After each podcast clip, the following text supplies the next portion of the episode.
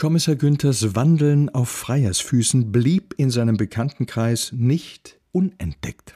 Aufgefallen waren seine Ambitionen auch Wiebke Frese, der Mutter seines früheren Assistenten, die zu ihm ein ausgesprochen gutes Verhältnis hatte, und das ohne jeden Hintergedanken.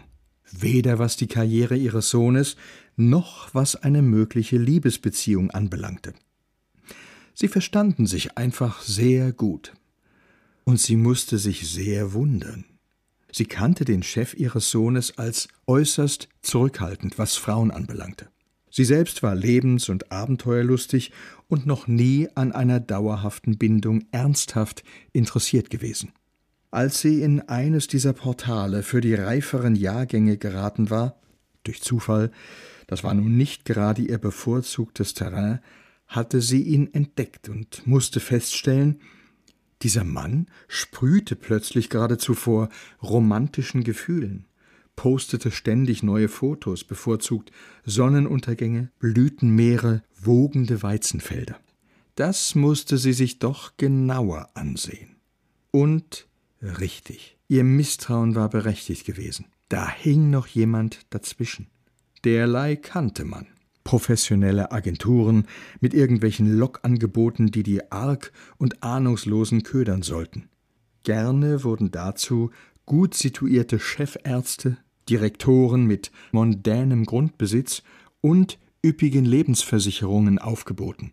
Auf der anderen Seite tummelten sich Diplomaten und Zahnarztwitwen, die es leid waren, in ihren Goldschläppchen mit Diamantbesatz von Wellness-Oase zu Wellness-Oase zu schlurfen.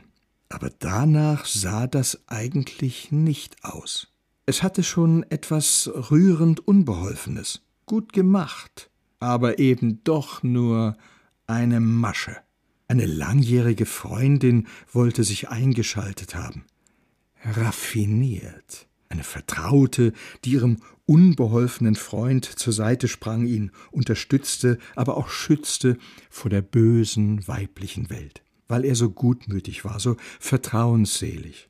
Okay, an letzterem war etwas dran. Sie hatte sich immer gewundert, wie naiv Kommissar Günther im Hinblick auf Frauen war. Wenn er sich schon mal verliebte, dann waren es am liebsten die Hauptverdächtigen. Entsprechend unglücklich verliefen die Angelegenheiten denn auch. Was sie besonders misstrauisch machte, sie hatte eigentlich immer den Eindruck gehabt, er sei ganz zufrieden mit seinem Single-Dasein. Wieso sollte er ausgerechnet jetzt mit der Pensionierung aktiv werden? Vermutlich hatte ihn da jemand bequatscht, ähnlich wie bei windigen Bauherrenmodellen und todsicheren Anlagetipps. Obwohl er so clever war in beruflicher Hinsicht, bei seinem Privatleben hatten skrupellose Geschäftsleute offenbar leichtes Spiel. Wiebke Frese beschloss, sich diese professionelle Kupplerin genauer anzusehen. Und so stellte sie eine Falle und antwortete auf das Angebot. Music was my first love. You could be my last. Lady in Red sucht für Saturday Night Fever ihren Movie Star. Mein Lebensmotto Life is Life. In dieser Botschaft waren nun wirklich lauter Songs enthalten, die Kommissar Günther verabscheute.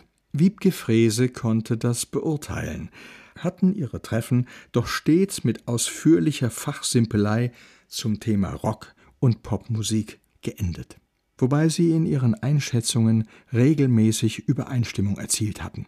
Keine fünf Minuten später bestätigte sich ihr Verdacht. Die ominöse Freundin nahm Kontakt auf, um ein Treffen zu arrangieren. Sie freue sich über die Zuschrift, sie sei ja wie gemacht für ihren guten Freund Schmusebär, der ein absoluter Musikliebhaber sei. Damit war eines klar. Kommissar Günther hatte hier nichts, aber auch gar nichts zu sagen. Ach, Sieh mal einer an. Das Treffen sollte in Glickerbach stattfinden, im Roten Ochsen. War dort nicht der Sitz der Sokodo gewesen? Das roch nach einer feindlichen Übernahme. Ein Grund mehr, sich diese gute Freundin einmal genauer anzuschauen.